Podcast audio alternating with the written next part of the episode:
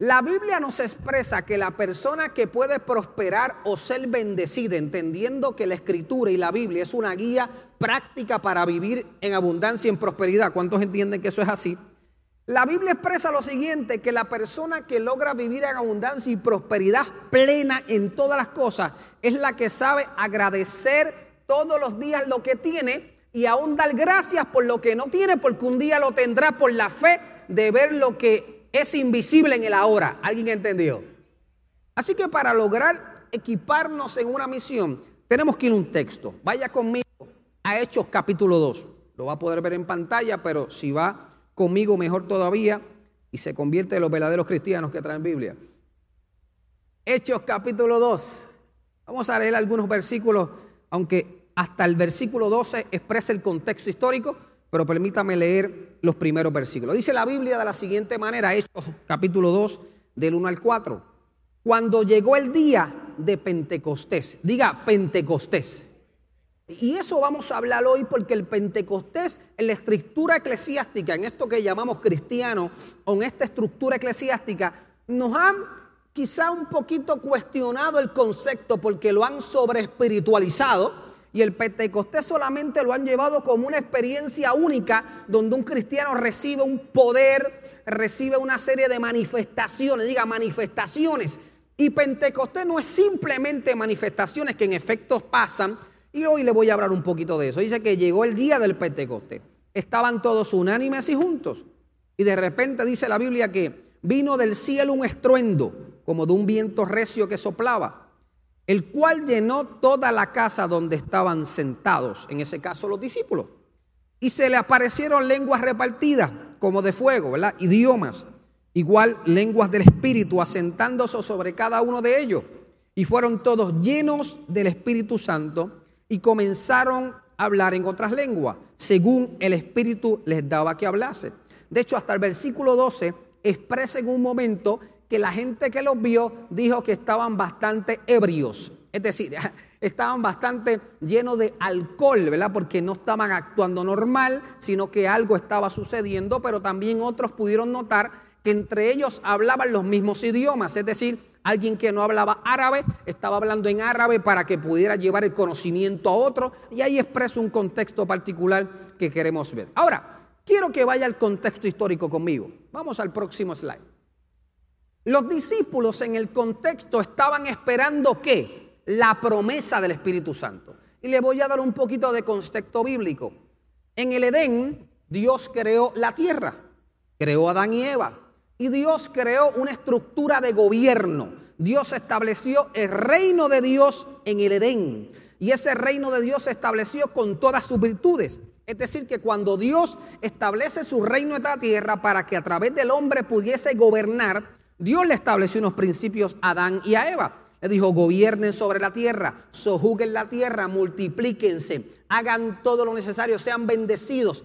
Y le dio unas instrucciones específicas conforme al molde de la estructura de Dios. Es decir, que Dios tenía un plan único de poder lograr traer todo su reino aquí a la tierra y compartirlo con nosotros sus hijos. De hecho, la Biblia dice que nos hizo a su imagen y su qué, y su semejanza.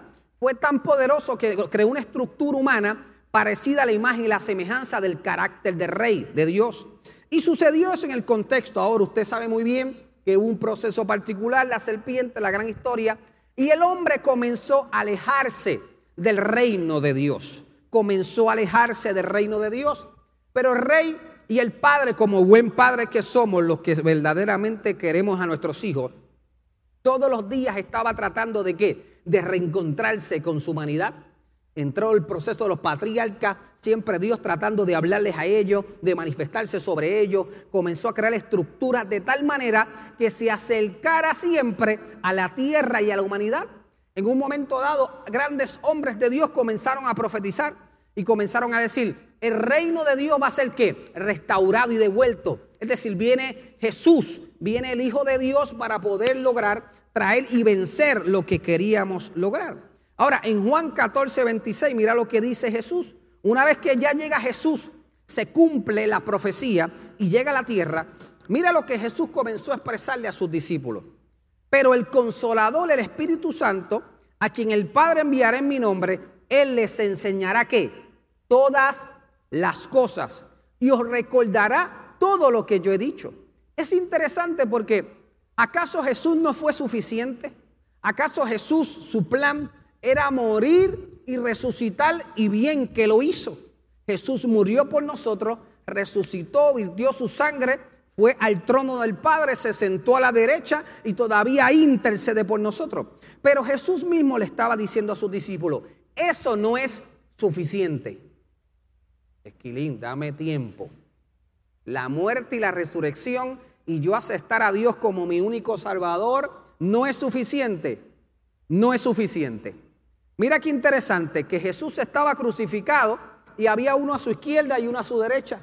Y uno de ellos logró arrepentirse de corazón bondadoso y pudo ser qué? Salvo al momento. Pero una cosa es que tú puedas ser salvo y otra cosa es que llegue Pentecostés y te empoderen para hacer algo.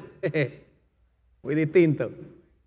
Y hay gente que se ha quedado solamente en la cruz y no hay problema. Vives de la misericordia y de la gracia. Dios te va a bendecir, pero todavía no han llegado a Pentecostés. Y Dios siempre a través de Jesús le dijo a sus discípulos, yo voy a morir, yo voy a resucitar, le voy a vertir sus pecados, los voy a empoderar, los voy a sacarle el lodo cenagoso, pero todavía falta algo. Vayan a Pentecostés. Es interesante, porque la iglesia se ha quedado en la estructura simplemente de la gracia y la misericordia. Y no han sido o no han tenido entendimiento de que Dios y Jesús mismo no quería que nos quedáramos ahí sino que fuéramos empoderados para lograr una misión. Sígame acá. Ahora, va a venir el Espíritu Santo, el consolador, el guía, les va a enseñar todas las cosas y los va a ayudar. Ahora, Lucas también expresa lo siguiente. Y yo enviaré la promesa de mi Padre sobre vosotros, pero vosotros quedaréis en la ciudad de Jerusalén hasta que vean y sean investidos del poder de lo alto. Es decir, que hay algo más allá que tú simplemente venir los domingos a la iglesia, levantar la mano y adorar a Dios. Hay algo que es más allá. Dígale a alguien, hay algo más allá. La gente no todos llegan a Pentecostés. Llegar a Pentecostés, ¿qué implica? De hecho, Hechos 1, 4 y 5, mira lo que dice. Reuniéndolos los mandó, otra vez siendo persistente Jesús los mandó que no se fuesen de Jerusalén, esperen la promesa, esperen al Espíritu Santo, sino que esperaran esa promesa del Padre, el cual dijo, oíste de mí, porque Juan ciertamente bautizó con agua, mas vosotros seréis bautizados con el Espíritu Santo dentro de los muchos días. Así que el plan de Dios el Padre Rey y de su Hijo Jesús no tan solamente era morir por nosotros, recibimos su sangre, recibimos su misericordia, su gracia todos los días, su favor, sino que todavía hay cristianos o seres humanos que no han entendido y no han llegado al Pentecostés para ser empoderados para la misión y cumplir con su destino y su propósito. Por eso que la gente en la tierra vive frustrada, aún incluyendo cristianos.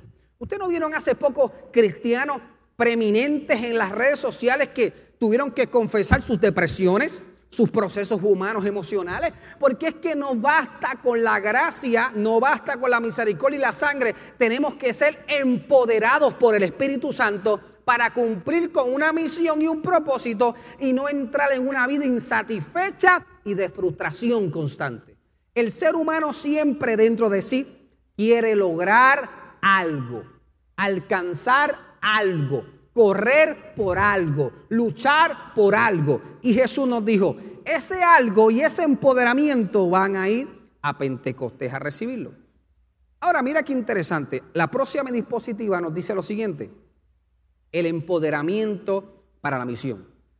Lo habían profetizado, ya los profetas mayores lo estaban enfatizando. Mire esto, Joel, vaya conmigo. Sígame el hilo. En el Edén Adán y Eva fueron empoderados, fueron ajustados conforme a la misión del reino.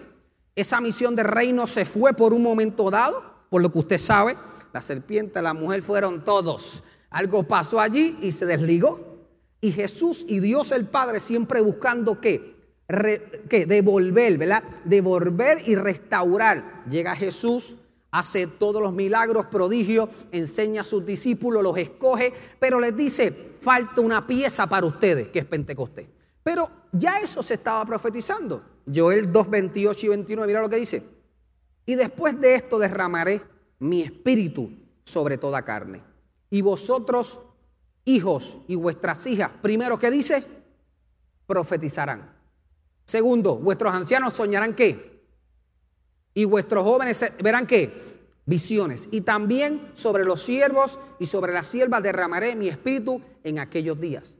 Hay tres cosas que el enemigo y el ser humano han perdido. La capacidad de profetizar, la capacidad de soñar y de tener visiones. Diga conmigo, profetizar, soñar y visionar. Tres cosas que todos los días te tratan de quitar. Todos los días. ¿Qué es profetizar, Esquilín? Profetizar es la capacidad de usar el idioma y el verbatim correctamente. Es decir, ¿cuánta gente todos los días no usa su palabra para el bien y la usa para la quejadumbre? En vez de decir las cosas van mejor, es que usted ve todos los días en Puerto Rico que la cosa no va qué, no va bien. Todo va mal. El mundo se está acabando. Mira lo que está pasando en Israel. O sea, el ser humano todos los días lo que está hablando es que, y profetizando es que, mal. De hecho, cuando tú analizas lo que tú tienes en tu vida y los resultados que tenemos, y me incluyo, es por todo lo que hablas y verbalizas. El resultado tangible de lo que tenemos los seres humanos es lo que verbalizamos. Pero escuche bien, Pablo enseñó esto a sus iglesias. Pablo dijo, escúcheme bien, los profetas no son aquellos que son llamados o tienen un don.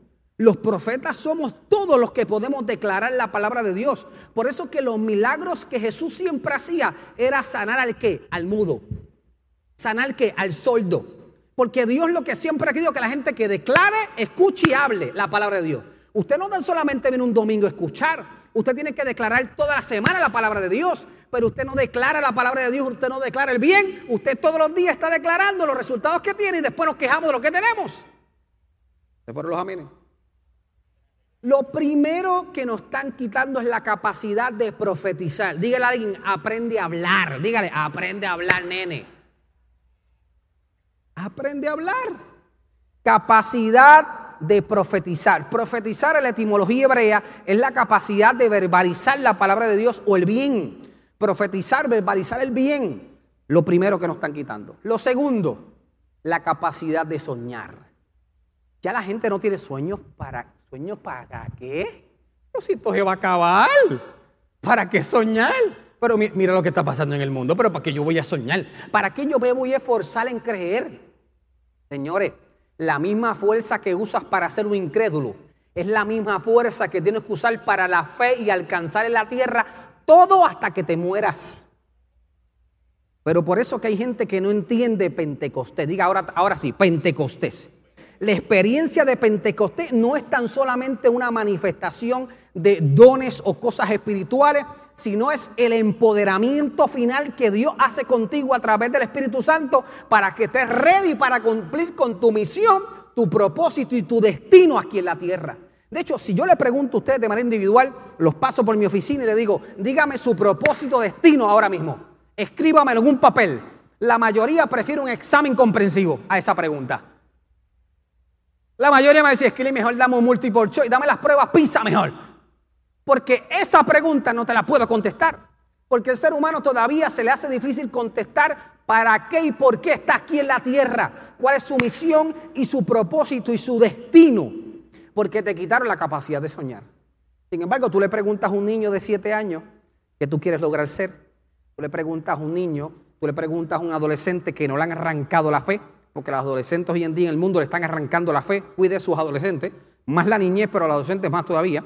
Sin embargo, cuando alguien le da capacidad de creer, por ejemplo, un reggaetonero se para en una plataforma y les imparte fe, ahí les, ahí les llega la fe. Porque se puede, mira, si él pudo, yo pude. Porque la capacidad de soñar se la están quitando a la sociedad. Y una sociedad que no sueña es una sociedad que no alcanza. Tú sabes cuando una sociedad podemos discernir que no está soñando cuando se conforma con lo que tiene. ¿Y tú sabes cuál es la expresión de conformismo? Es que no vamos tan mal con lo que tenemos suficiente. Uf, capacidad de soñar.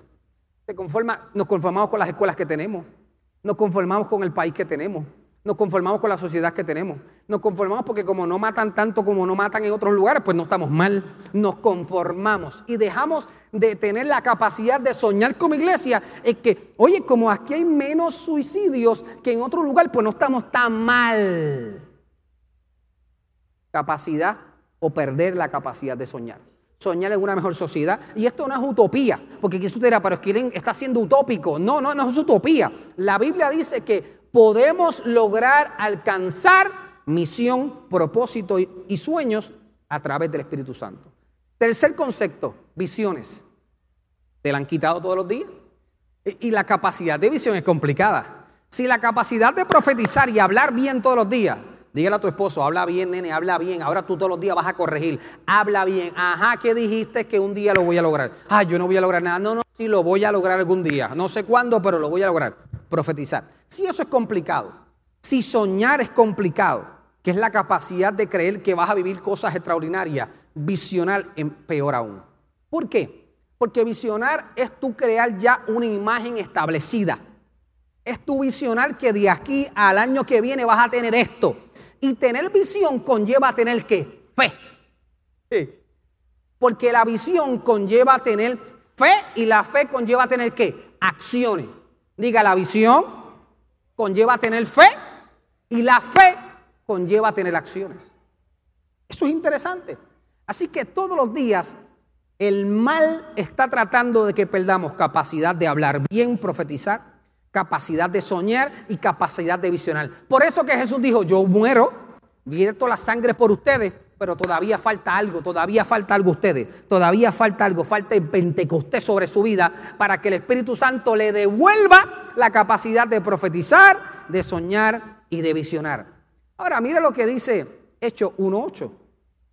Ya en el contexto bíblico, hablando eh, los grandes apóstoles, decían, pero recibiréis poder, porque cuando haya venido sobre vosotros el Espíritu Santo, seréis testigos en Jerusalén, en toda Judea, en Samaria, hasta lo último de la tierra. ¿Qué significa eso? Que cuando usted recibe el poder, ¿y qué es esto? Esto es como que algo muy espiritual, sobrenatural, que es poder. Yo veo rayos como Marvels y Avenger. No hablamos de ese tipo de poder.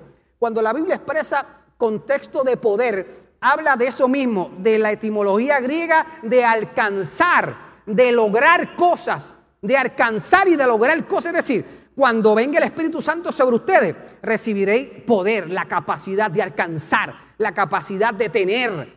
Es decir, que cuando yo digo, voy a tener una casa nueva, esa casa viene por ahí. Voy a tener una cocina nueva, esa cocina viene por ahí. Porque es la capacidad de no tan solamente hablar, sino de qué? De tener. Y esa es la capacidad que el ser humano pierde y el Espíritu Santo a través de Jesús y el Padre quiere devolver. La capacidad de conquistar. Diga, conquistar. En el contexto histórico, cuando Jesús llega a la tierra, existe lo que es conquistar. ¿Por qué existe el contexto de conquistar? Porque la realidad que los romanos estaban conquistando qué? La tierra. Cuando usted estudia un poco de historia, Jesús llega a un contexto particular a través de la historia humana que las sociedades, unas en particular, estaban conquistando. Pero el problema es que estaban conquistando y mientras conquistaban, oprimían. Y ese es el problema. Cuando tú quieres conquistar algo en tu vida, pero mientras estás conquistando y buscando eso, estás oprimiendo a tu hermano, estás oprimiendo a tu colega del trabajo, estás oprimiendo a tu compañero de empresa. Porque Dios te da la capacidad de conquistar y alcanzar, pero conquistar no es lo mismo que conquistar oprimiendo. Y así que Jesús nos enseña, tenemos la capacidad de conquistar, pero no podemos oprimir. Ahora, vaya conmigo a Isaías capítulo 11. Isaías capítulo 11, versículo 2, está proyectando, todo esto que le estoy hablando está proyectando lo que iban a recibir ¿dónde? ¿Dónde? En el Pentecostés. Todo lo que le estoy hablando es la promesa que le dieron a ellos que iban a recibir en Pentecostés. Ahora, Esquilín, ¿cómo yo sé que yo ya pasé el Pentecostés? ¿Cómo yo sé que yo estoy viviendo Pentecostés en mi vida? Pues lo estamos enseñando. Capacidad de profetizar, capacidad de soñar, capacidad de visionar, capacidad de fe, capacidad de conquistar.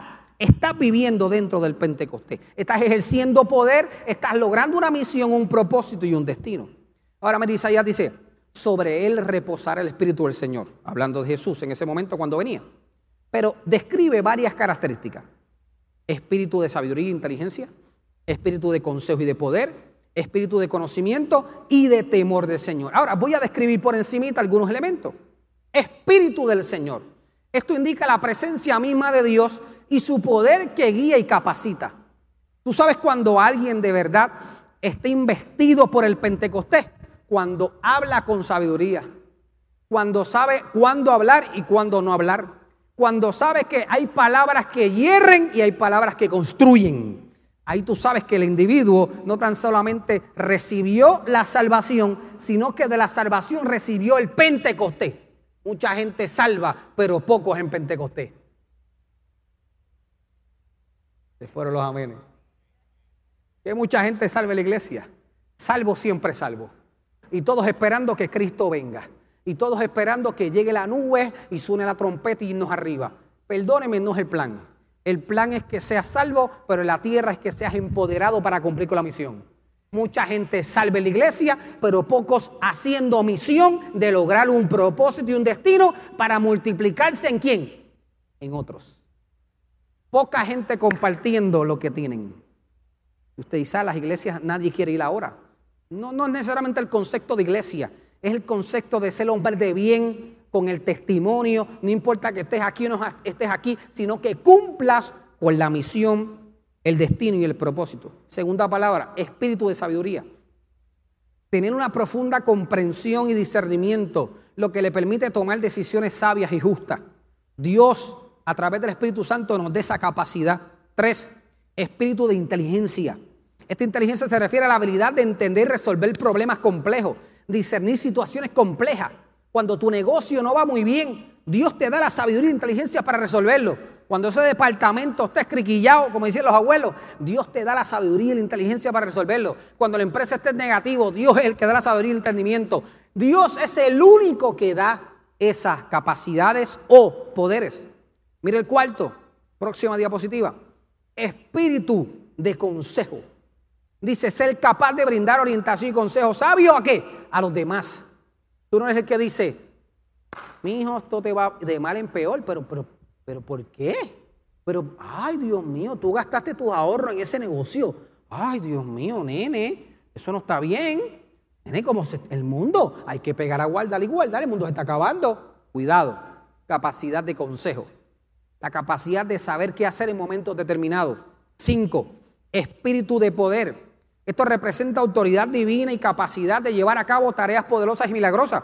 Yo creo en los milagros y los prodigios. Hay gente que Dios le da la capacidad, de acuerdo a su fe, de lograr milagros, prodigios. Todavía la iglesia tiene la capacidad de hacer milagros y prodigios. Yo creo que Dios sana el cáncer. Yo creo que Dios sana toda enfermedad. Yo creo que Dios liberta. Dios todavía lo hace. Dios todavía lo hace. Espíritu de poder. Seis, espíritu de conocimiento. El espíritu mencionado aquí se refiere a una profunda percepción de la verdad y el conocimiento de los misterios del reino. No todo el mundo recibe los misterios del reino. De hecho, las grandes ideas del mundo, usted las encuentre malas o buenas, Dios las da. De hecho, Daniel dijo que toda dádiva y toda idea prodigiosa que surge en la tierra, Dios le entregó. Dios entrega las ideas. Dios es el Dios de las ideas. Usted quiere una idea para prosperar, pídale a Dios una idea. De hecho, la Biblia dice que si tú le pides Dios sabiduría, te la va a dar y no tan solamente te la va a dar, te la va a dar en qué? En abundancia. Lo que Dios siempre te dé en abundancia es cuando pides sabiduría. De hecho, hoy todavía la persona más rica del mundo estudiada se llama Salomón. Y lo único que pidió fue sabiduría. Porque la sabiduría es la clave para prosperar. Último, no menos importante, espíritu de temor del Señor. Este temor que se refiere, no se refiere al miedo de, temer como la gente está por ahí. Ay, hay que ir para la iglesia porque todo está acabando. Hay que buscar a Dios porque todo está acabando. No, no, no, no, no, no. sé.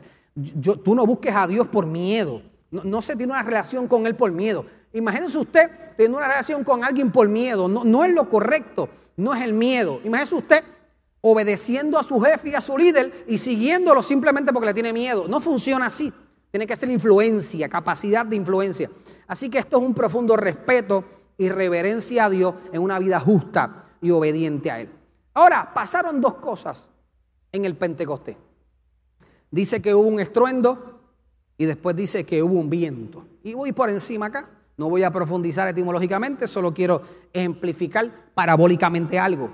Dice que primero hubo un estruendo. En ese estruendo la Biblia expresa y está relacionada a manifestaciones de Dios. De hecho, cuando hubo un estruendo en la Biblia, Dios le entregó las tablas a Moisés en el Sinaí. Es decir, que cuando Dios hace que en tu vida pase un estruendo, y quiero ser parabólico con usted, ok, quiero ser pragmático. Cuando en tu vida tú sientes un estruendo, ¿cuántos han sentido estruendos en su vida?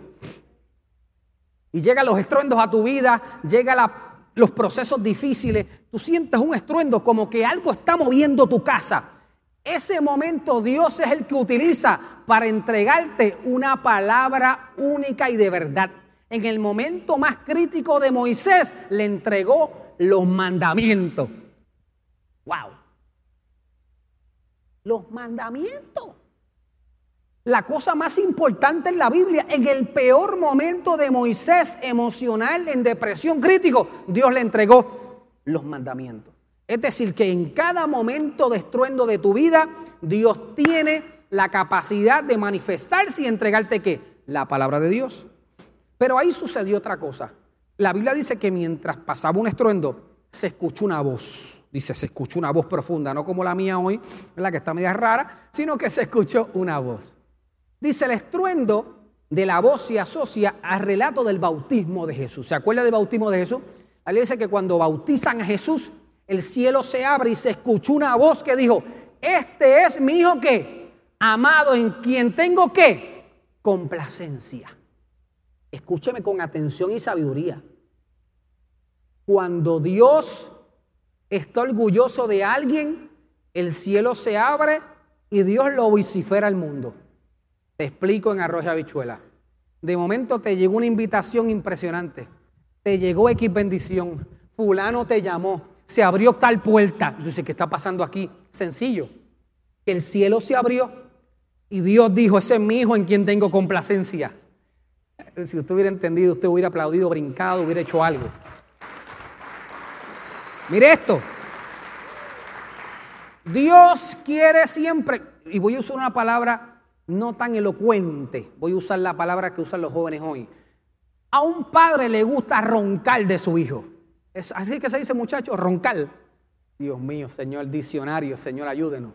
Roncar. Los adultos saben lo que significa eso, ¿verdad? O si no, le explico después del servicio.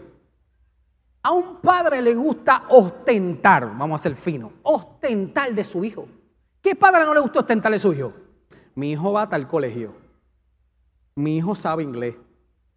Mi hijo es tremendo en tecnología. ¿Cuántos han escuchado padres o, abuelos hablando de su nieto e hijo? Usted lo escucha, usted se ríe. Ay, Dios mío, ay, mi hijo, Dios mío, entró a la mejor universidad. Él no lo hizo, pero como su nieto entró, ya se siente que entró a Oxford y a Harvard. Porque su nieto y su hijo que lo hizo.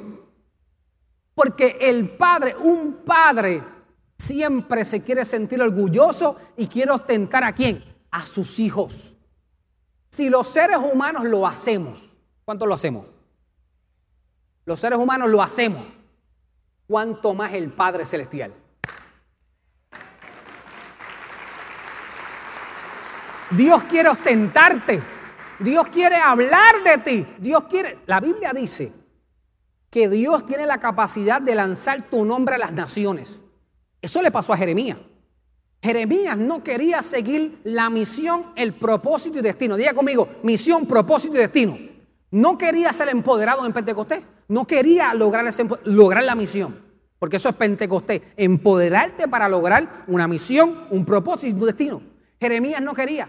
Y él se esforzaba y peleaba y peleaba y peleaba, pero no pudo pelear más. Porque el fuego lo que, la Biblia dice que lo consumía.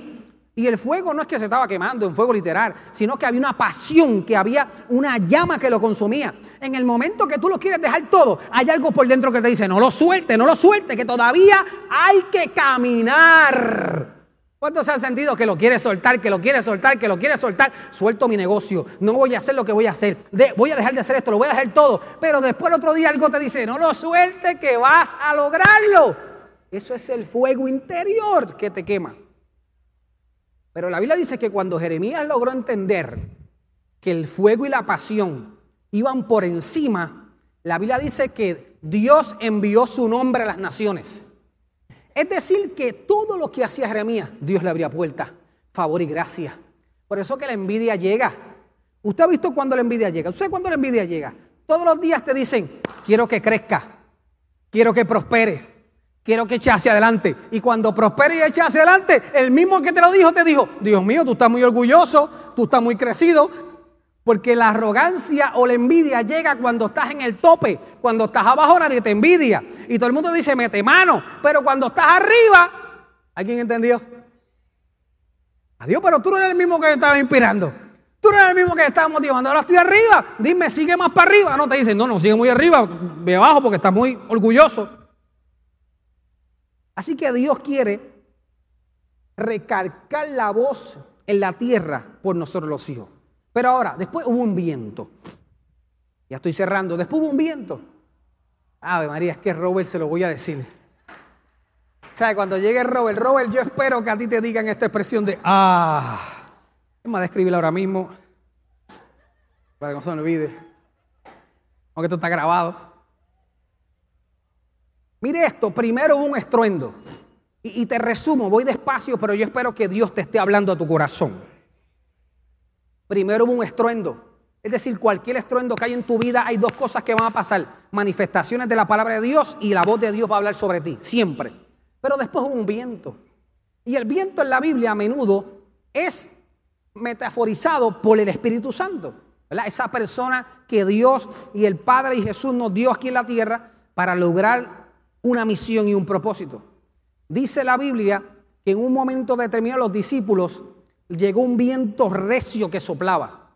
Lo interesante es que ¿para qué es el viento? Y quiero ser pragmático con usted. ¿Para qué usa el viento? Hubo un relato en la Biblia, en Ezequiel, de hecho capítulo 37, 9 y 10, lo puede buscar en su casa después, que habían unos huesos que estaban ¿qué? Muertos.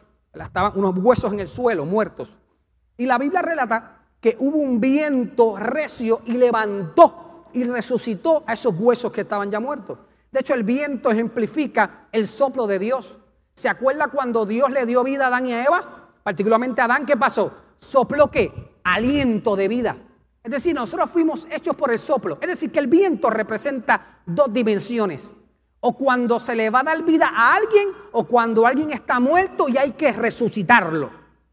Cuando usted le da el CPR, ¿qué usted hace? Viento, soplo. ¿Qué explica esto en la Biblia en nuestra práctica? Sencillo. Muchas veces nosotros respiramos físicamente, pero espiritualmente estamos qué? Muertos. Y tiene que haber viento de Dios. Pero ¿cómo yo puedo recibir el viento de Dios, Esquilín, para recibir vida? Para recibir fuerza, para recibir aliento, porque no me siento bien, estoy desanimado, las cosas no me están saliendo como yo quiero que me salgan. Es que no necesariamente salen como tú quieres. Yo, me acuerdo y le puedo dar mil ejemplos básicos, pero muchas veces uno apostaba o creía algo y ese algo no se dio y después lo que se dio era mejor y después dije, ahora entiendo por qué no se dio, porque lo que Dios quería era mayor. ¿Cuánto le ha pasado en la vida eso? Tal vez estabas esperando una casa y te frustraste porque no te la aprobaron y después cuando te aprobaron la que era dijiste, gracias a Dios que no me aprobaron aquella. Porque siempre lo que Dios te quiere dar en el final es los deseos de qué? De tu corazón. ¿Acaso un padre no quiere darle todo a sus hijos? Va a llegar Navidad y yo estoy mal. Está llegando Navidad y me pongo mal. Porque todo lo que esa niña pida, lo más probable, su padre se lo va a querer dar. Porque todo padre en la tierra quiere darle que algo a que a sus hijos. Ella te pide, él te pide, ¿y tú qué? Le da. Y abuelo y abuela ni se digan, está abuelo y abuela aquí, grite conmigo, abuelo y abuela. Ay, Dios mío, eso es peor. Y el niño pide y le da, pide y le da, ping pong.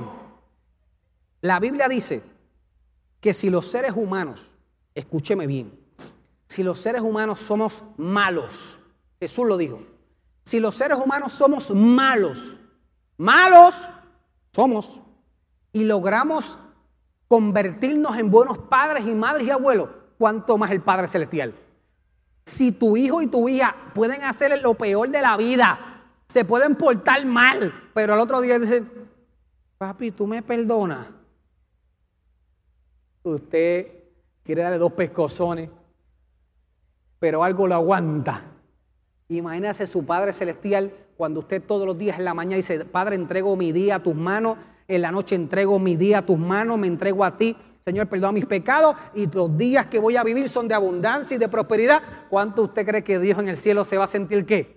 Orgulloso y va a abrir el cielo y te va a qué? A bendecir. Ahora mira qué interesante, soplo de vida. El soplo de vida, Génesis 2.7, mira lo que dice. Entonces, vaya, ahí está. Entonces Dios, el Señor, formó al hombre del polvo de la tierra, sopló en su nariz aliento de vida y fue el hombre un ser qué? Viviente. Necesitamos el soplo de Dios en nuestra vida. ¿Cómo yo sé que alguien no tiene soplo de Dios? Está con la cabeza abajo. Oye, hay momentos que yo estoy con la cabeza abajo, hay momentos que yo estoy arriba, eh, excitado en el sentido de molesto, hay momentos para todo, dice la Biblia, pero tú no te puedes quedar en esa esquina. Yo veo gente que yo le pregunto todos los días y sigue diciendo la misma expresión. O si los veo cada seis meses, dicen, quizás como Dios quiere, como Dios quiere. Señor, sea si Dios te quiere, yo no le sirvo a ese Dios.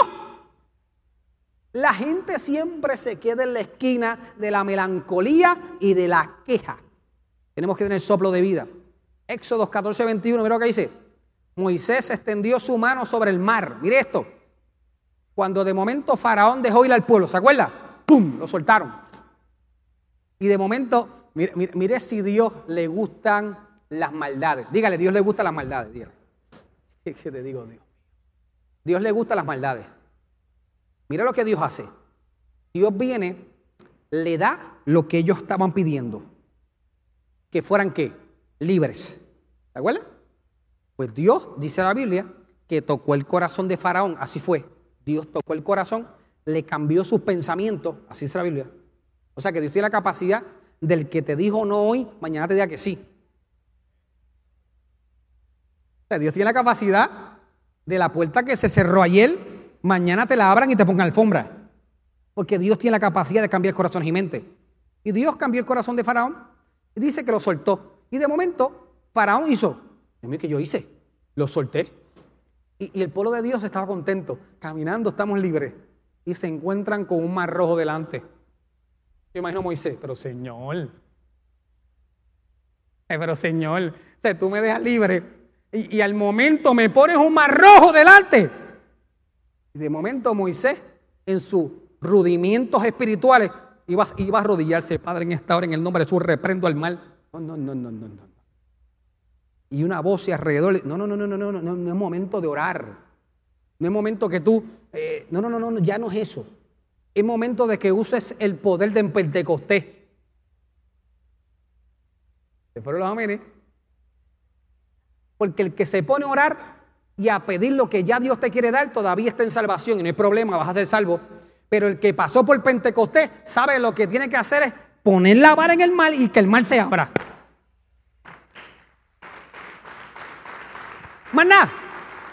El que vive Pentecostés sabe que la circunstancia que esté de frente, o te sales, te doy cinco segundos o te rompo. Porque ese es el poder del Pentecostés. El empoderamiento para lograr una misión, un propósito y un destino que Dios nos envió aquí en la tierra. Dice la Biblia que el mar se abrió. Dice, extendió su mano sobre el mar y, el Señor hizo que el mar retrocediera. Lee esa palabra, diga, retrocediera. Es una palabra heavy. Es una palabra fuerte. O sea, que el mar retrocediera. O sea, es decir, que el mar obedece. Usted tiene la capacidad que cualquier cosa retroceda en su vida. ¿Tú sabes quién puede lograr que las cosas sucedan? No es nadie, es usted mismo.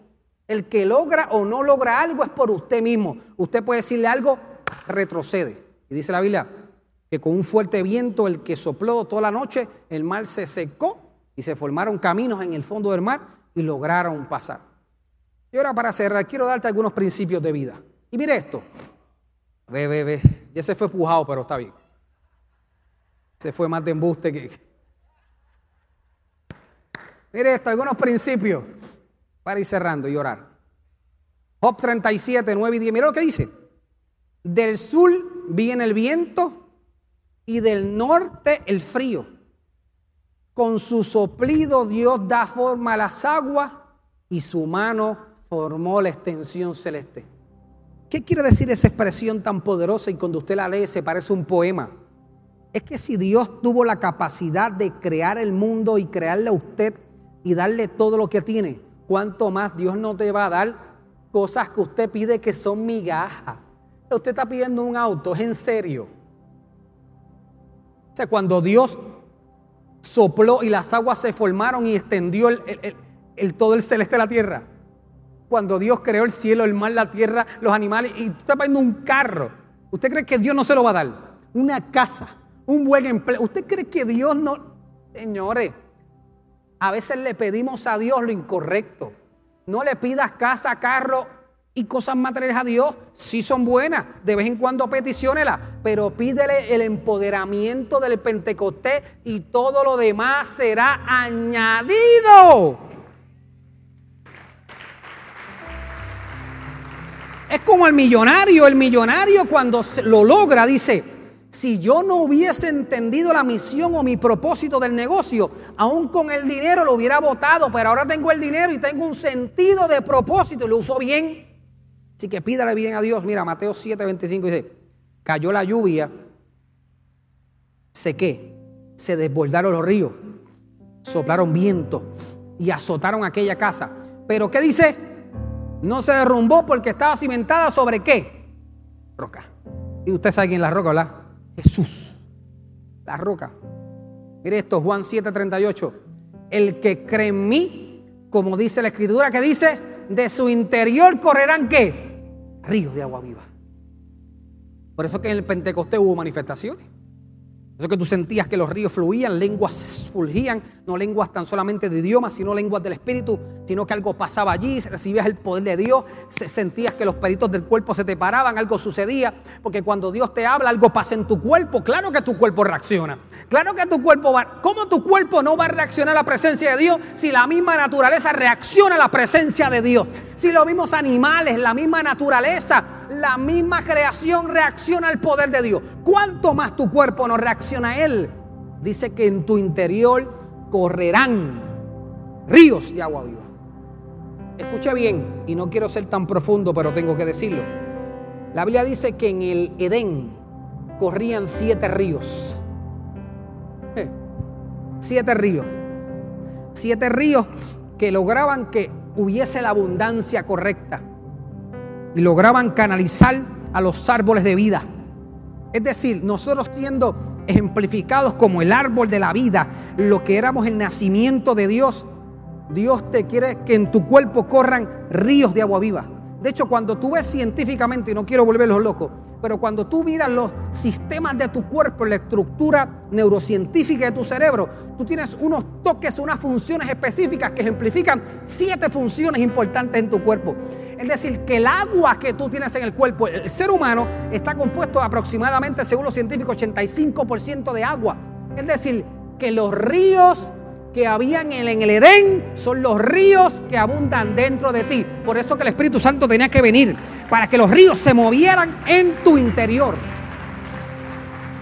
Mire esto. Proverbios 18:4. Las palabras del hombre son aguas que profundas. El manantial de la sabiduría es arroyo que que Es decir, Dios quiere que nosotros seamos que palabras profundas y si somos palabras profundas, nos convertimos en qué? En aguas que profundas. Por eso que el bautismo en agua. ¿Cuántos se bautizaron en agua y creemos? El bautismo en agua, aguas profundas, te bautiza. Y cuando te levantas, específicamente, ¿qué representa? No es un acto religioso, es un acto espiritual. Cuando tú vas al agua, sales del agua, se cumple este versículo y muchos otros más donde dice, la profunda palabra de Dios se virtió en ti y la sabiduría es un arroyo que emana sobre tu cuerpo. Salmo 1.3, mira lo que dice. Será como árbol plantado junto a qué? A corrientes de agua. Que da su fruto a su tiempo y su hoja que no cae. Y todo lo que hace que prosperará. Cuando usted se convierte en un árbol profundo, con raíces profundas, con el agua correcta, con el tiempo correcto, usted va a prosperar. Concluimos con estos cuatro versículos. Mira, Gálatas 5, quiero que vea esto. Gálatas 5, 22. Mas el fruto del Espíritu es que amor, gozo, paz, paciencia, benignidad, bondad, fe, mansedumbre, templanza. Coma, coma, coma, coma. No, coma no, ¿qué dice ahí? Punto y coma. ¿Qué dice? Contra tales cosas que no hay ley. ¿Qué quiere decir eso, Esquilín? Sencillo. En el contexto judío de antes, cuando contra algo no había ley, es que nadie en la tierra, ni en el cielo, ni en ningún lado, cuando tú vives estos principios y este fruto del Espíritu, no va a haber ley contra ti. Es decir, nadie te puede que buscar ni demonizar y ninguna arma forjada contra ti va a poder que prosperar nunca. No hay ley sobre esto. Romanos 8:26 dice, y de la misma manera el Espíritu nos ayuda en nuestra debilidad. ¿Nos ayuda en qué? Tú tienes que llegar a Pentecostés. Viniste al altar, te entregaste tu vida a Dios, llevas tiempo llegando a la iglesia, llevas tiempo congregándote, no hay problema, tratas de hacer el bien, pero tal vez lo más probable te faltan dos cosas, o reavivar tu Pentecostés o realmente encontrarte otra vez en Pentecostés para ser empoderado por el poder de Dios, porque Él es el único que en tu debilidad dice que nos ayuda. Pues ¿qué hemos pedido que nos conviene? No lo sabemos. Pero el Espíritu mismo que dice, intercede con nosotros con gemidos que indecibles. Hay palabras que el Espíritu Santo habla a través de nosotros que nadie entiende. Gemidos indecibles. Es decir, que hay cosas que tú no sabes decir con tus palabras. ¿Cuántos se han arrodillado o cuántos han estado postrados en su cama o en algún momento en su vida que sientes un profundo dolor, que tú no sabes cómo expresarte y cómo las palabras lleguen al cielo? ¿Cuánto le ha pasado? Gemidos indecibles. Porque Dios no tan solamente interpreta tu idioma español, inglés o el que hables. Dios sabe interpretar tu silencio y tu dolor indecible. no le tuvo que tocar a alguien. No importa que se lo diga o no se lo diga, Dios está interpretando tus aguas. Dios es el único que sabe interpretar el sonido de las aguas que están dentro de ti, cómo se mueven y sabe lo que están hablando. La Biblia dice que Efesios 1:13 y ahora ustedes los gentiles, nosotros, ¿verdad? También os han oído la verdad, la buena noticia de que Dios que los salva, la que Él murió por nosotros. Además, cuando creyeron en Cristo, Dios los identificó como suyo al darles el Espíritu Santo, el cual había prometido que tiempo atrás. La única señal que existe para saber que Dios nos entregó es cuando el Espíritu Santo esté en nosotros y manifestamos lo que ha hablado durante la mañana de hoy. Último versículo. El Espíritu Santo es el sello de Dios en nuestra vida. Diga conmigo, sello. Según de Corintios 1, 21, 22 dice, Dios es el que nos mantiene que firmes. ¿Y qué es firme? Lo acabo de decir de muchas maneras. Ese árbol, ese árbol plantado, que pueden venir corrientes de agua ¿Usted se acuerda de los videos del huracán María? Usted vio videos cuando árboles estaban plantados y la lluvia le daba y le azotaba el viento y el agua. Y yo cada vez que vi esos videos decía, wow, cuando un árbol está plantado sobre una roca no hay viento, no hay María, Irma que lo, no, lo derrumbe. Y usted cuando salió tal vez dijo, Dios mío, este árbol aguantó. ¿Cómo aguantó este viento, este estruendo, estas aguas? Sencillo, porque Dios es el que nos mantiene firmes tanto con nosotros como para ustedes. Dice que Él nos ungió. Y cuando habla de ungir, habla del Pentecostés. Dice que hubo aceite, ¿verdad? Nos ungió. Pero dice, nos selló. Hey, esto es un cierre espectacular. Dice que nos selló qué? ¿Qué? ¿Cómo? No, usted no entendió eso. Déjalo bien. Nos selló como propiedad ¿qué? ¿Cuántos han filmado una casa? ¿Cuántos ya han vivido filmar una casa? Ese momento, ¿ah? Aunque sigue siendo el banco, pero la trabajo para que un día sea mía. ¿Alguien me entiende? Pero ¿cuántos han vivido ese momento? ¿Cuántos han vivido un momento que tú firmes y eso es tuyo? Te lo entregaron, es tuyo, es tuyo. Usted sabe que Dios nos selló y nosotros somos propiedad de Él. Usted no entendió. Usted no entendido todavía. A ver qué ejemplo le doy, Señor, para poder. Se le mete los tuétanos esto que yo acabo de decir. Tú eres propiedad de Dios. Tú estás sellado y eres propiedad de Dios. Y aunque te pierdas, donde sea que te pierdas, tienes un sello que dice, Él es de Dios. Y aunque te sientas cansado, en ese momento va a llegar alguien y te va a dar una palabra porque eres de Dios. Estás sellado por Él. Y dice, propiedad suya y puso su espíritu que en nuestro corazón como que garantía de sus promesas. No tan solamente te selló y te hizo de su propiedad, sino que te dio una garantía para cumplir todo lo que te dijo que iba a hacer contigo. Ese es el Dios que nosotros le servimos. Se puede poner de pie. Ese es el Dios que nosotros le servimos. Gracias por conectarte con nosotros. Ha sido una hermosa bendición poder compartir contigo la palabra de Dios. Te pido dos cosas. Número uno, comparte con alguien más. Que otros también puedan ser bendecidos por la palabra. Y número dos, envía tu ofrenda para que podamos continuar llevando el mensaje de fe y de esperanza a tanta gente que lo necesita. Lo puedes hacer a través de ATH Móvil en donaciones Fuente de Agua Viva Vega Baja o a través del PayPal Fuente Vega Baja. Si no das, no pasa nada. Pero si das, Él ha prometido abrir las ventanas de los cielos y derramar bendición hasta que sobre y abunde. Muchas bendiciones.